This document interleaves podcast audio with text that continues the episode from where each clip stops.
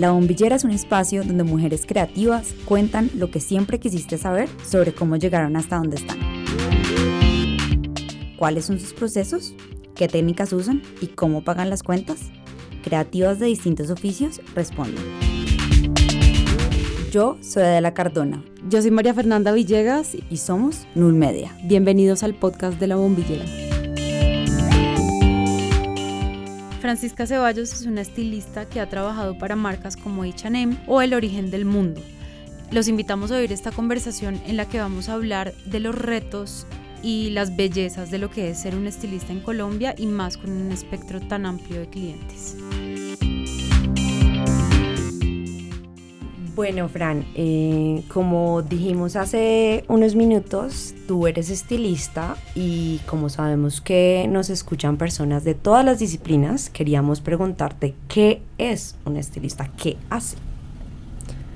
Eh, bueno, la figura del estilista, digamos que está más pensada para el sector y el mundo de la moda, para los diseñadores y para los directores creativos ya para, digamos, la presentación de sus colecciones. Entonces, un estilista puede entrar en sus campañas, en sus fashion films, en sus desfiles eh, o, digamos, en sus presentaciones en showrooms y eso.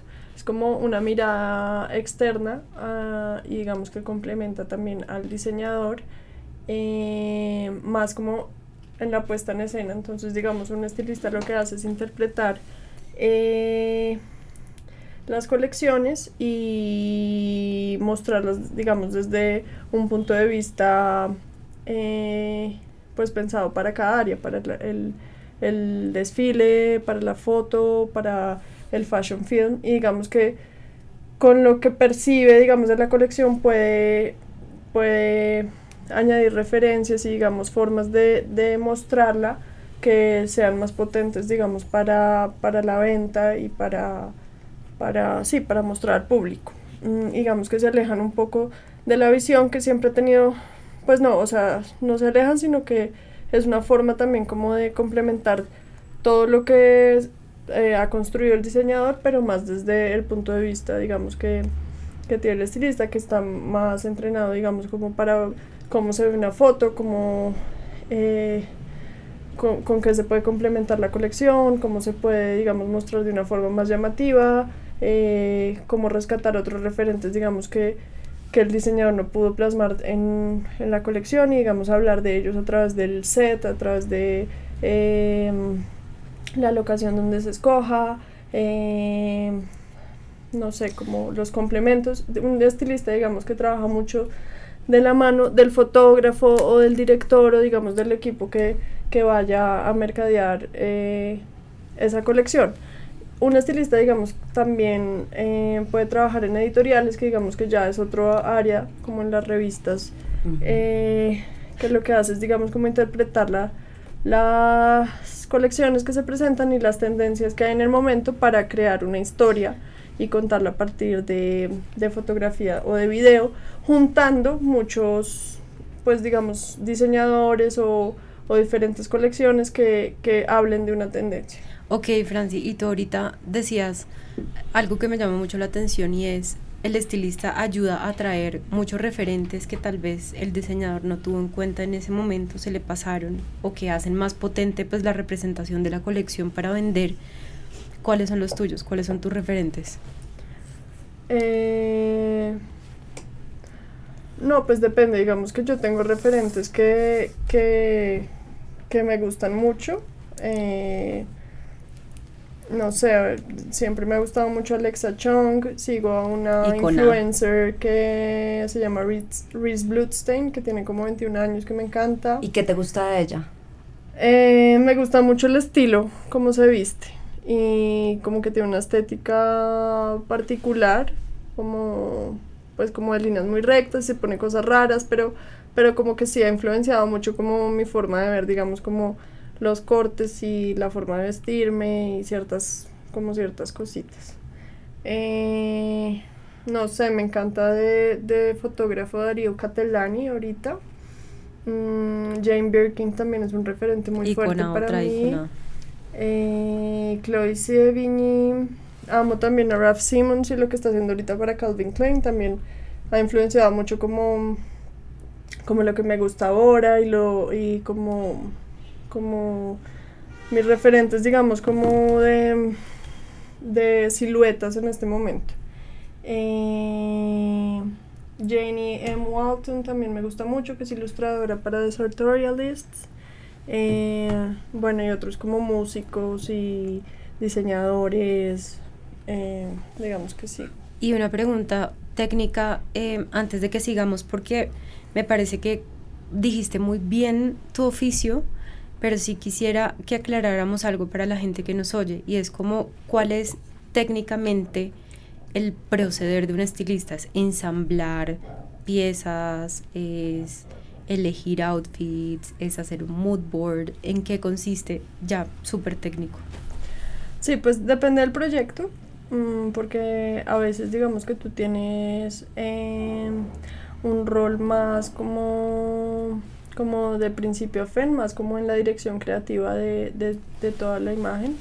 Entonces tú puedes trabajar un poco como en la elección de la locación, del mood del set, eh, como las poses de las modelos, digamos, trabajarlo un poco de la mano con los fotógrafos, pero más, digamos, solo el rol de stylist es como de acuerdo, digamos, a lo que, a lo que te presenta el cliente, mm, haces un mood board, eh, digamos, con tus referentes y con, con, lo que quieres presentar, con el tipo de siluetas, vestuario, de cómo vas a armar los looks, eh, también proponer un poco de eh, maquillaje y peinado, cómo, cómo vas a armar, digamos, la estética ya en los modelos.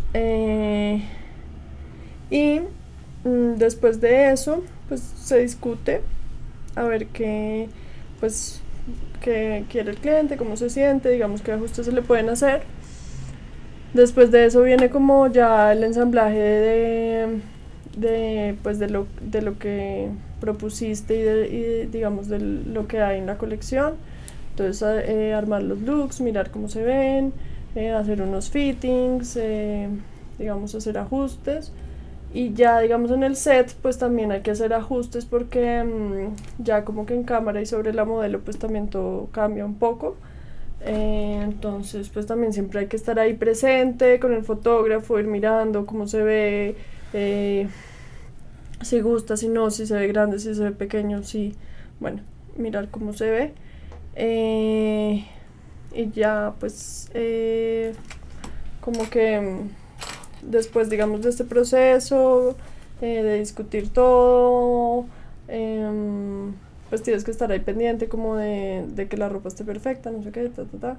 Eh, y, ya, pues depende, si, si tienes como más alcance en el proyecto, entonces ya eh, tienes que ver como con la elección de, de las fotografías, digamos que es bueno también que la, que la mirada del estilista esté en la... En, en la lección de cuáles van. Sí, porque digamos muchas veces uno eh, mira cómo se ve la ropa, o digamos si va un poco con el concepto que uno había propuesto, eh, o eso. pero eso depende mucho del cliente y del fotógrafo, como de, de la interacción entre todos. ¿Y con qué marcas has trabajado tú, Fran? ¿Con qué personas? ¿Cuáles ejemplos nos podrías dar para quienes nos están escuchando? Eh, pues yo he trabajado con marcas muy grandes y comerciales como H&M, Coag y Puché. Eh, y con, digamos, diseñadores más independientes, más pequeños como Mulier, eh, Manuela Álvarez, más, Leda, Diana Lecomte, El Origen del Mundo, Isabel Pradilla. también he trabajado pues mucho para fotógrafos también, para proyectos personales como los de Victoria Holguín, Mm, y más, sí, esos son, digamos, para artistas. No trabajo tanto, pero, pero sí he hecho, digamos, como, como varias fotos y conciertos con artistas como Salt Cathedral, eh, María Mulata, Esteman. Chévere. Y me parece que tienes una como una variedad amplia y diversa de marcas, ¿no? O sea, de H&M al origen del mundo hay una vida, siento yo. El origen del mundo es una marca de lingerie local colombiana, para quienes no sepan. Nadie nos está pagando esto, no es publicidad. Eh, Fran, y nos gustaría saber, porque precisamente por eso nació este podcast, ¿cómo llegaste tú a hacer estilismo para HM? ¿Qué, ¿Qué de esa niña que tú eras? ¿Tienes alguna anécdota que tú digas como, pucha, esa fue, ese fue el momento en el que yo me di cuenta de que la estética era lo mío? Eh, bueno, pues yo desde muy pequeña siempre... Mm, me fijaba mucho cómo se vestían todas las personas, siempre tengo recuerdos muy claros de cómo estaban vestidas algunas personas en ciertas ocasiones. Em, y pues me acuerdo mucho una vez que estaba de viaje en, en San Andrés, estaba en el aeropuerto y como que vi veía mucho colores, muchos colores y como mucho, mucho, mucho caos. mucho caos en el aeropuerto y como que en ese momento em, quise que todos estuvieran como uniformados de, de, una forma, siempre deseaba como, como eso, como que todo estuviera eh, sí, uniforme. Pero, pero qué recuerdo tan raro, o sea, tú te acuerdas de haber pensado explícitamente, quiero que esta gente toda se vista de negro con gris porque me tienen cansada. O sea, sí, pues en realidad no era de negro con gris, sino me acuerdo que yo creo que me lo imaginaba como en colores pasteles. Eh, pero, pero sí, me acuerdo mucho de ese momento.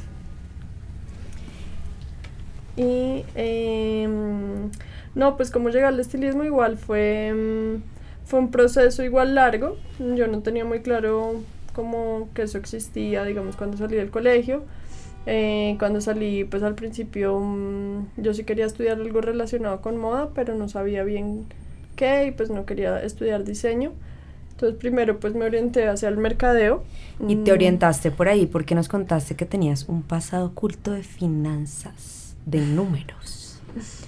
Eh, pues sí, a mí me gustaba como lo, lo, las matemáticas y las finanzas y, y, y, esa área. Y pues mi familia es muy de artistas, entonces creo que siempre me influenciaban como hacia que me fuera al otro lado, porque no, no querían como que estudiara nada de diseño ni eso. ¿Por qué, mm. Franci, les fue mal? Pues es difícil, yo creo, sí. No sé. Eh, pues mi mamá estudió diseño de modas, pero nunca lo, o sea, lo puso muy poco en práctica, no le fue tan bien, después se, se volvió más artista. Eh, mi tía sí es diseñadora de joyas, en, le va bien, vive en Italia. Eh, mi abuela era pintora, pues sí, igual, bueno, igual en esa época tampoco las mujeres eran, digamos que no podían trabajar y eso, o digamos, no era lo usual. Lo usual, sí, entonces pues era un proceso medio, medio raro. Em, entonces, ¿qué? Pues nada, yo primero me fui por el mercado de moda, estudié, entonces, bueno, encontré que eh, existía esta carrera de mercadeo de moda eh, y acá en Colombia la abrieron, entonces me metí aquí en la Sal College y estudié mercadeo y comunicación de moda. Entonces ahí vi pues las diferentes áreas en las que se desenvolvía, digamos, la, los profesionales de la moda, eh, pues que no solo era mercadeo, sino diseñadores de eventos, stylists, fotógrafos, eh, PRs, eh, bueno, como había mucho, un abanico, digamos, de opciones. Em, entonces, pues cuando hice, digamos, mi proyecto de fotográfico como para, pues, para salir de la Sal College como stylist, eh, pues me gustó mucho, la dinámica me fue muy bien. Eh, ¿Qué proyecto fue? Era un editorial. ¿Y te acuerdas de qué concepto? Sí, era inspirada como en la... Pues tenía un poco de referentes sobre la, mm, la expedición botánica.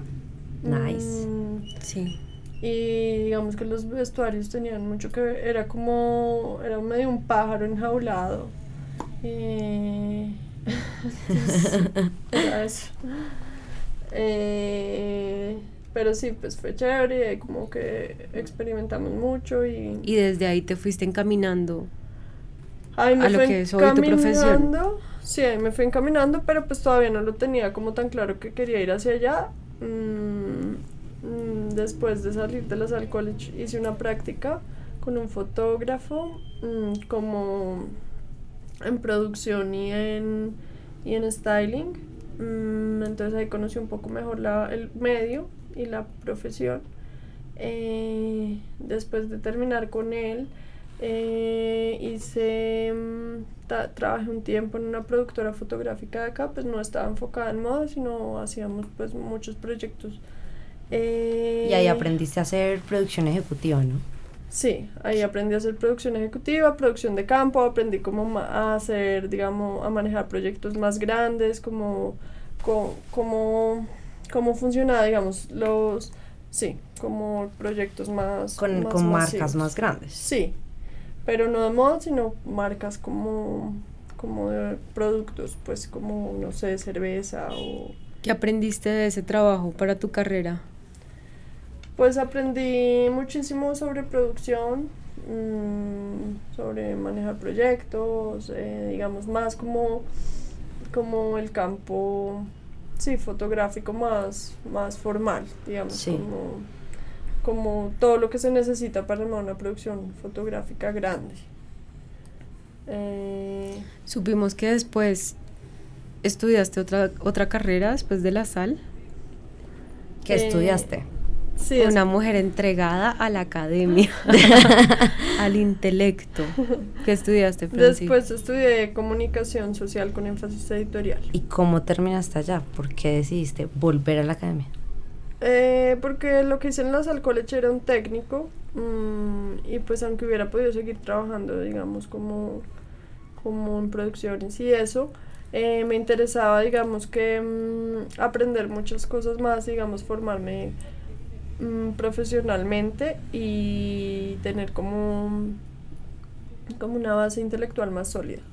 Entonces, y pues además siempre me ha gustado el campo editorial, mm, sobre todo desde sobre todo el de las revistas y las publicaciones periódicas digamos yo soy muy fan de las eh, revistas de moda independientes mm, y sí había sido como una pasión mía desde desde desde pequeña entonces La niña más cool del mundo leyendo revistas de moda independiente. ¿Qué leías independiente en esa época?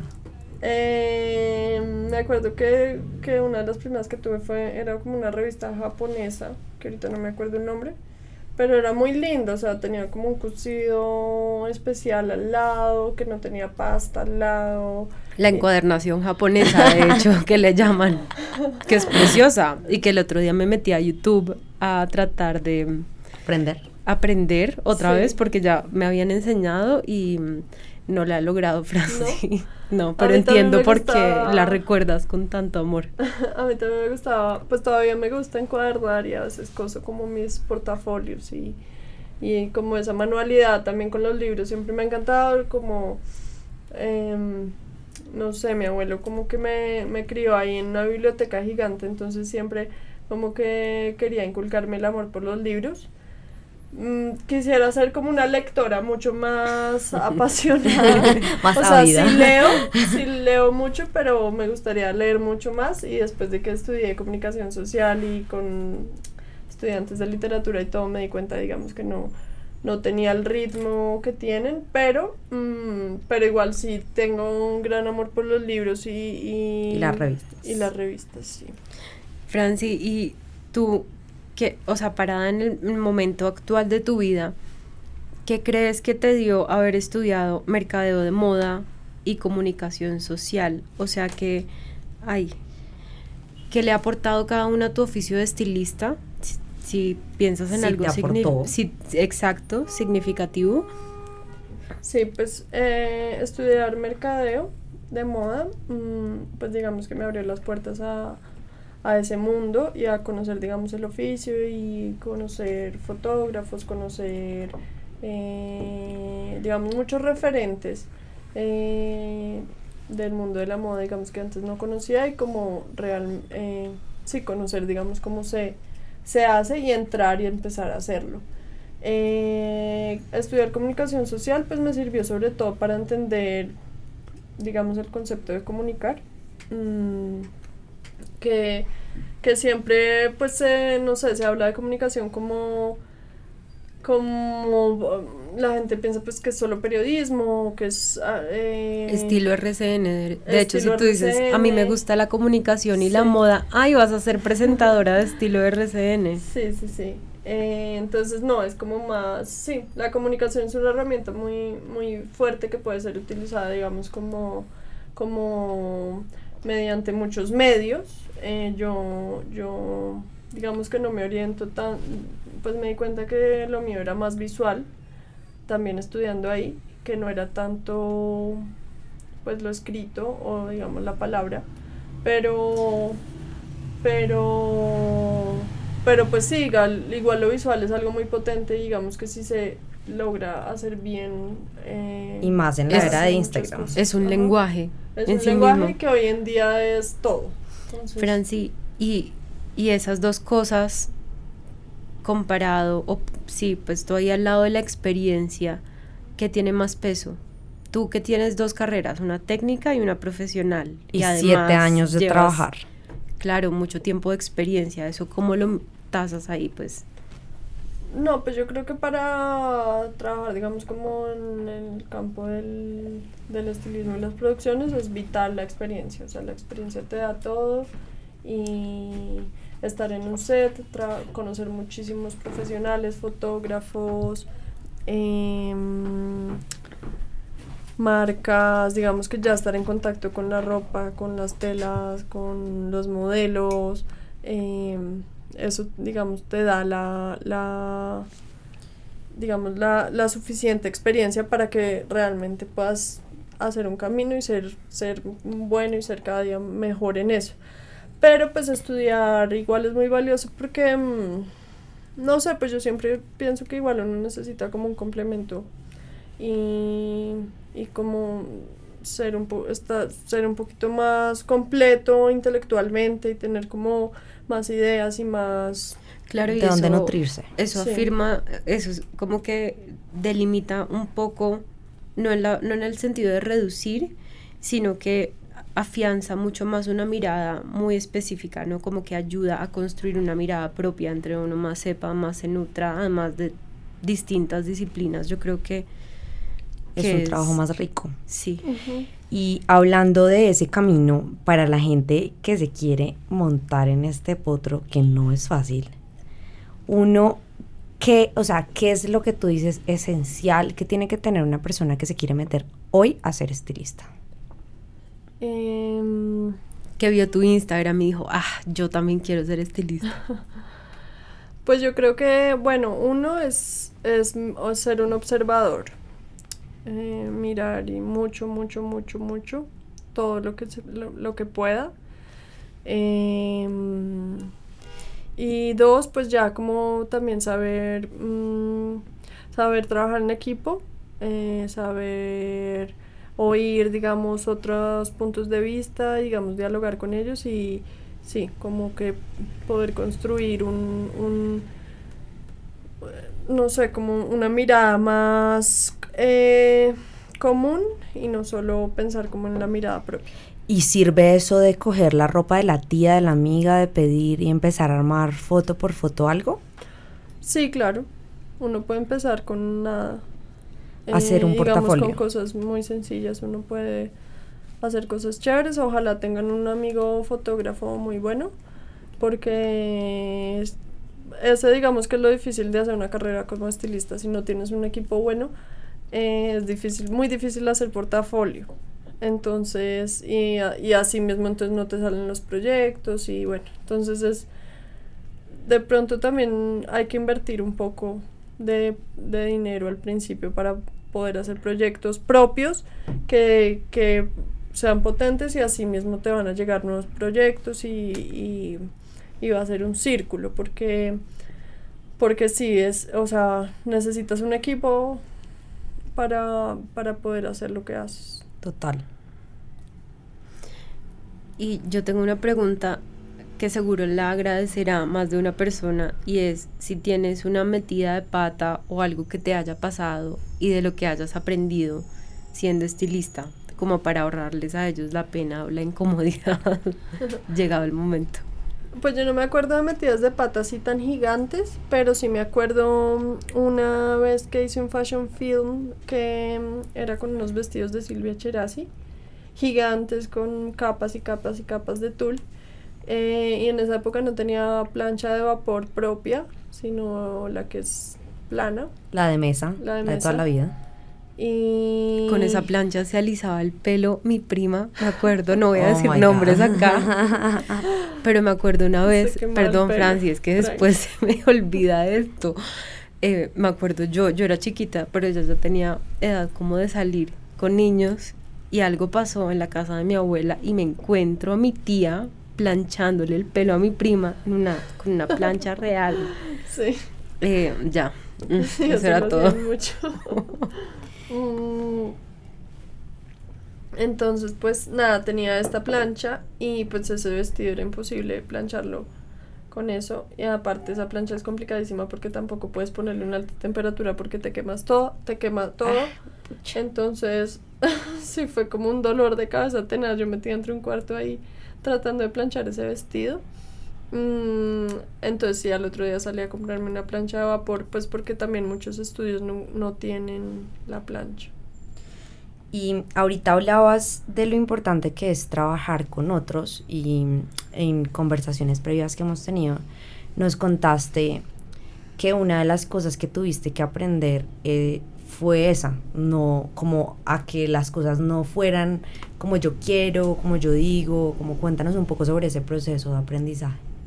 Eh, sí, pues digamos que en, la universidad, en la Sal College, me enseñaban mucho que mm, pues que había que construir una visión y digamos que llevarla a cabo de principio a fin.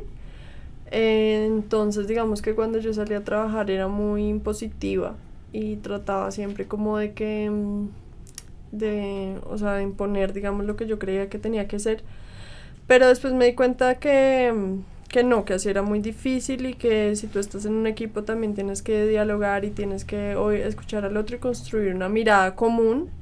Y digamos que por eso también tienes que buscar personas con las que te sientas afín para que también puedan construir algo, digamos, y todos estemos contentos, porque eh, digamos como que cuando no eres afín con alguien, si uno se está imponiendo al otro, pues al fin no, al final no sale nada. Entonces tiene que haber mucha empatía con las personas con las que trabajas para, mm, pues para, que, sí, fluya y digamos que haya una construcción.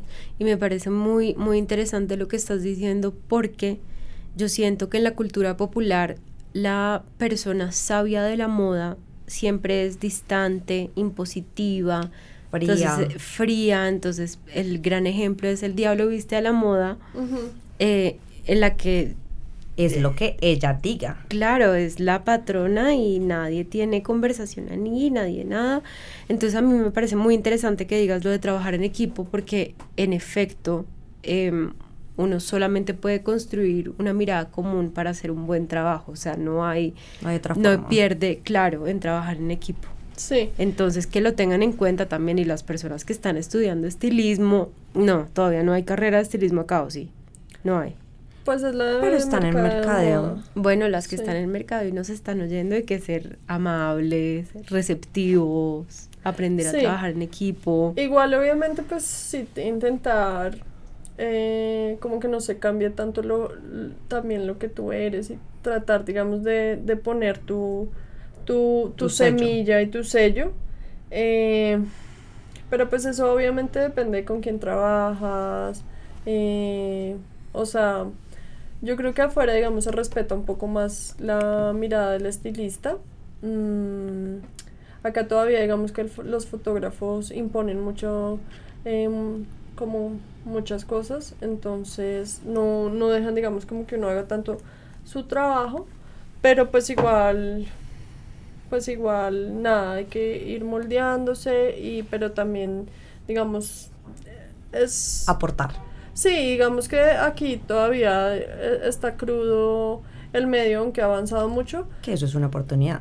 Eh, sí, y, y entonces pues hay que, hay que irlo construyendo, digamos, como que también todos nos eduquemos, digamos, al respecto, cómo, cómo es mejor trabajar. Y ahorita dijiste sello personal.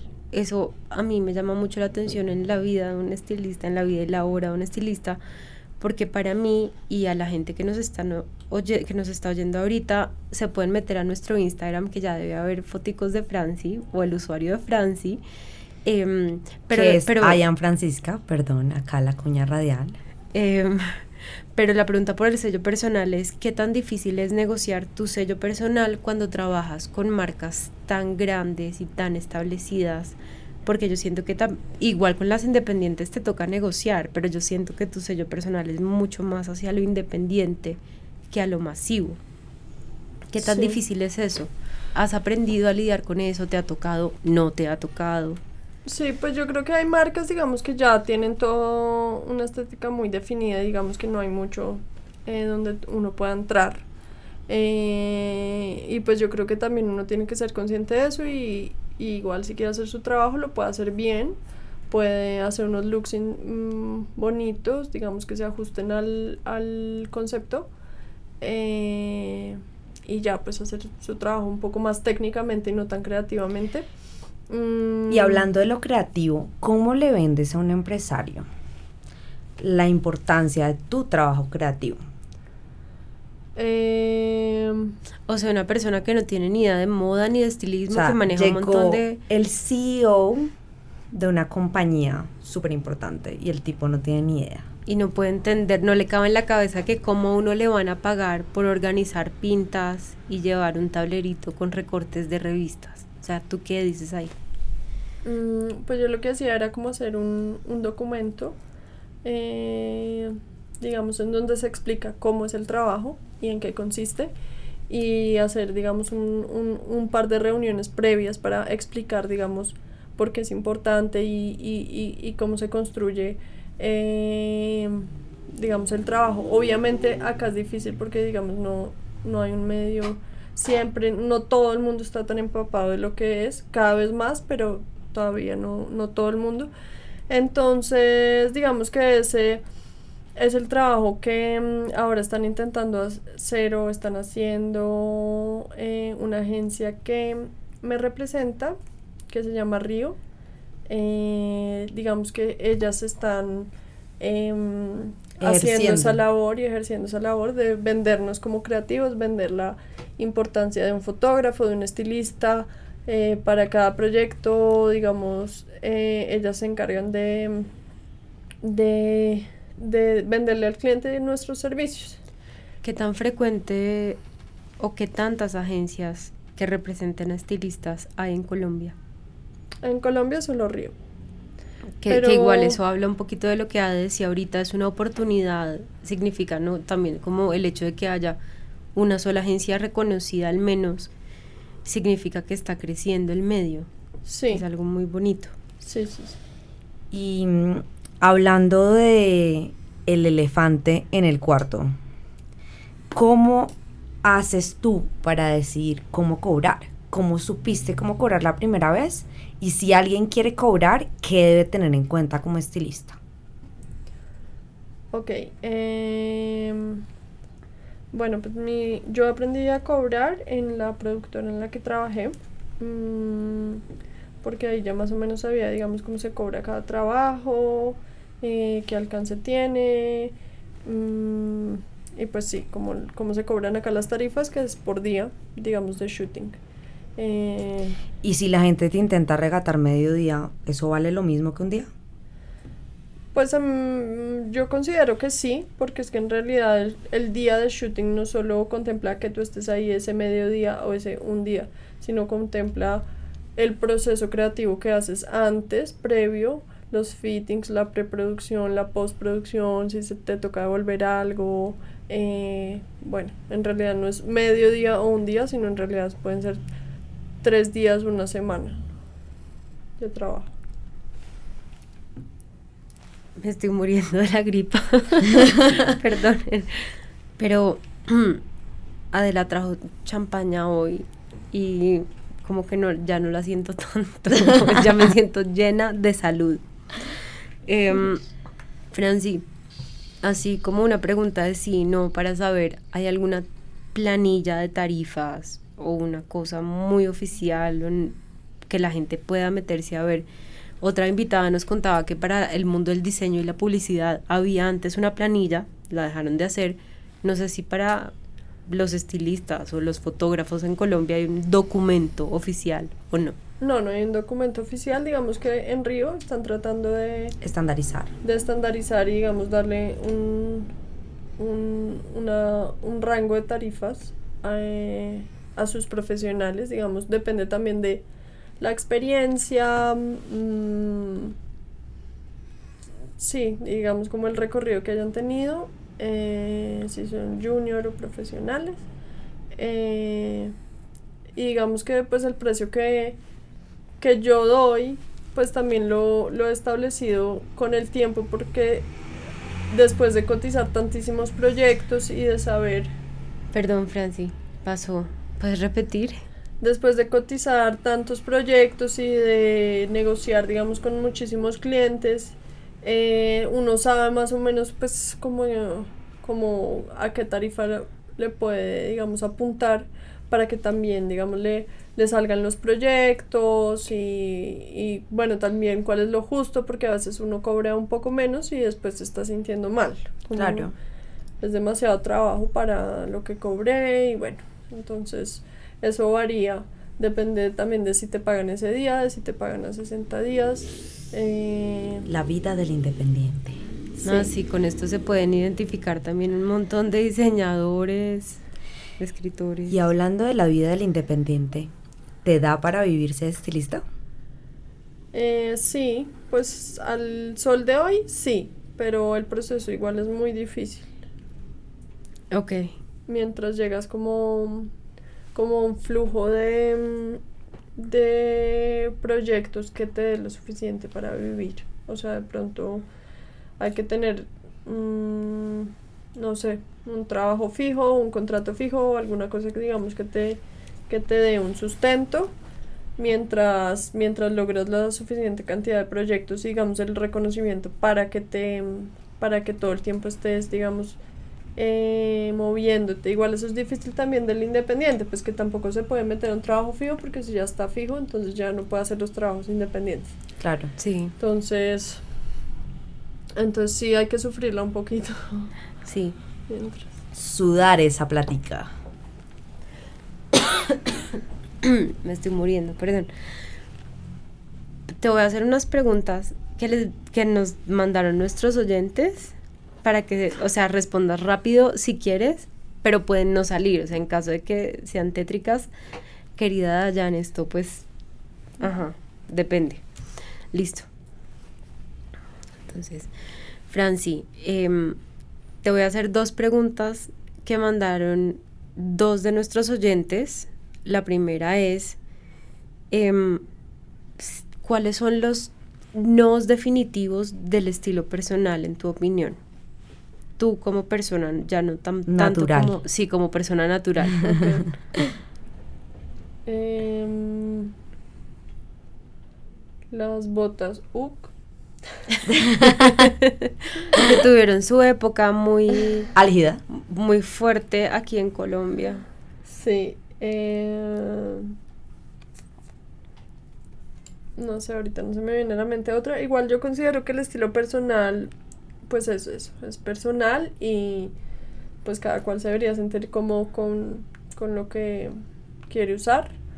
Em, o sea, yo invito a que la gente, digamos, se arriesgue más porque muchas veces como que las convenciones en Colombia no dejan a la gente como como salirse de, de los moldes. De los moldes y creo que hay muchísimo para experimentar en, en la moda y tantas estéticas y tantas cosas que además hoy en día todas las épocas están de moda, entonces cualquier cosa la puedes usar, cualquier cosa puede ser cool y es eh, más bien creo que no, no veo tanto, o sea, no, no veo, no abunda, no me parece que abunde el estilo personal en Bogotá, sobre todo. O sea, ¿crees Y que acá somos a más que bien... construyan su estilo personal y que cada cual tenga como su sello distintivo. O sea, acá somos más bien uniformes. Sí. Sí. Eh, la otra pregunta me la preguntaron con un drama especial.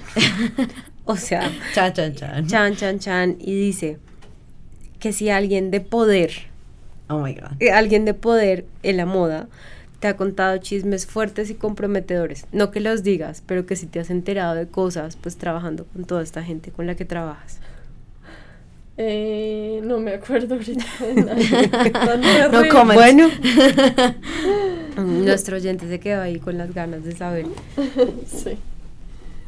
Bueno, y con esto cerramos este episodio de La Bombillera. Muchas gracias por escucharnos. Acuérdense que pueden encontrar el trabajo de Francisca en arroba I am Francisca en Instagram y lo verán también publicado en nuestro Instagram arroba Nolmedia. Acuérdense también que sí se puede ser estilista y sobrevivir en Colombia. Em, Sufriéndola, pero se puede. Sufriéndola. Y Franci, muchas gracias por acompañarnos hoy. No, Gracias gracias, a- a... ustedes y a Nul Media por la invitación. Espero que les haya gustado. Franci, que si te gustó la, la champaña que nos tomamos en el episodio de hoy. Puedes sí, me encantó, no. pero me la va a terminar ahorita. y gracias a Acorde FD. No olvides visitar nuestros portales Null y Acorde FD para ver nuestros próximos contenidos.